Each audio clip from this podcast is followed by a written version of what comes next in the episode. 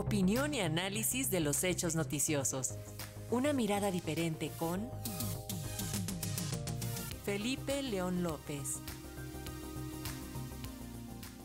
Y en 2023 México afrontará una jornada electoral crucial. Las y los habitantes de Coahuila y el Estado de México acudirán a las urnas el 4 de junio para renovar el mandato de sus gobernadores. En el caso de la primera entidad de Coahuila también se llevará a cabo la integración de la legislatura con 27 diputaciones y con número de ayuntamientos. Esta será la última elección previa a los comicios presidenciales de 2024. Y acerca de este panorama electoral tenemos el comentario de Felipe León, quien habitualmente realiza su colaboración en Pulso de la tarde, pero de manera extraordinaria la comparte con las audiencias de Pulso Matutino. Felipe, bienvenido, muy buenos días, te escuchamos.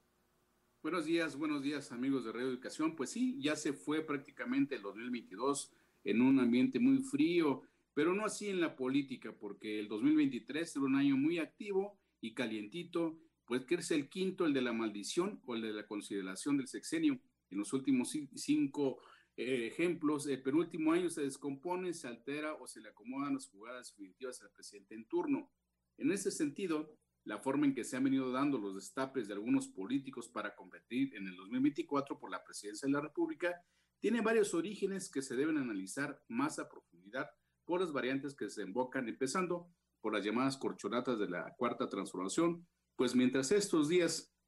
son de conclave en los operadores cercanos a López Obrador en Palenque, Ricardo Monreal y Marcelo Ebrard razonan cómo se moverán sin romper, pero sin perder en las negociaciones. Bueno, el canciller, además de pensar qué decidir sobre su futuro, también debe estar muy dedicado para que sea exitosa la cumbre de los jefes de Estado y de Gobierno de los tres países de Tratado de Libre Comercio entre México, Estados Unidos y Canadá, que se reunirán el 10 de enero en la Ciudad de México como parte de la cumbre anual de los líderes de América del Norte, según se ha dicho, los temas principales de esta reunión serán el lineamiento de acciones para el 2023 y 2024 para reducir la pobreza y la desigualdad en América Latina por los estragos de la COVID-19. Con este foro, que sin duda dará realce al canciller Dante Delgado de Movimiento Ciudadano, tiene sus puentes para él y para el líder del Senado para su tercera opción. Por su lado, el PRI-RD de Va por México se le complica no solo la ideología que habrán de defender, sino la lista de impresentables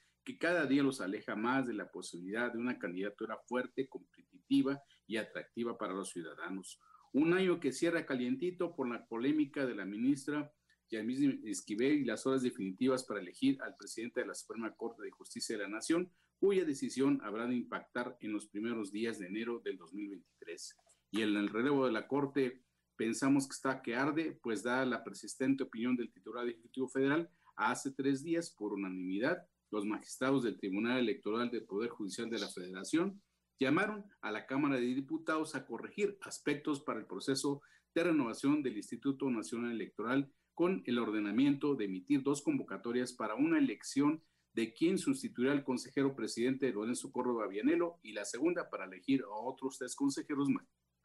los posibles relevos deberán trabajarse con cuidado porque quizá un mes antes el Congreso haya aprobado por fin un nuevo paquete de reformas electorales y no sabemos si para entonces habrán decidido la aniquilación o la transformación del Instituto Electoral. Claro, están las elecciones para gobernar en Coahuila y el Estado de México, son clave para marcar una nueva ley política en el país, pues está en juego la sobrevivencia del PRI y el fin de su hegemonía ininterrumpida en estas entidades federativas, las únicas sin una alternancia en la gubernatura en todo el país. Habrá una concertación de la 4T para darle vida artificial a la autora poderoso tricolor. La duda está en el aire. El mundo se mueve y las crisis de los gobiernos progresistas de América Latina habrá de irse calibrando por la ruta y desenlace que tenga el Perú. Y claro, los ajustes electorales en los Estados Unidos que también impactarán en la geopolítica además de que será un año clave para la guerra de Rusia contra Ucrania y la relación de China con Occidente.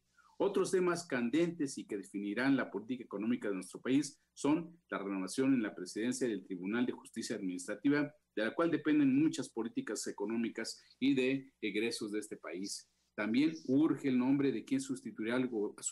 subgobernador del Banco de México, Gerardo Esquivel, quien termina su periodo el 31 de diciembre, y el Senado de la República también espera las ternas para integrar los plenos de las Comisiones Nacional de Hidrocarburos y la Comisión Nacional Reguladora de Energía, que deberán comenzar a sesionar a partir de enero de 2023. Amigos de Radio Educación, como ven, el 2023 aún no empieza y ya está muy caliente y muy movido. El sistema político mexicano se encuentra en una fase transitoria y el 2023 será un año de definiciones, consolidaciones o de ajustes de tuercas para que quien manda no pierda el control de su propia sucesión. Por lo pronto, mientras se van registrando estas acciones, les deseo un cierre de año exitoso y mis mejores deseos para todos, que nos vaya bien el próximo que llega. Un abrazo a todos. Así sea, Felipe, igual para ti un abrazo y aquí estaremos todo el próximo año comentando y analizando el panorama electoral contigo. Un abrazo, hasta pronto.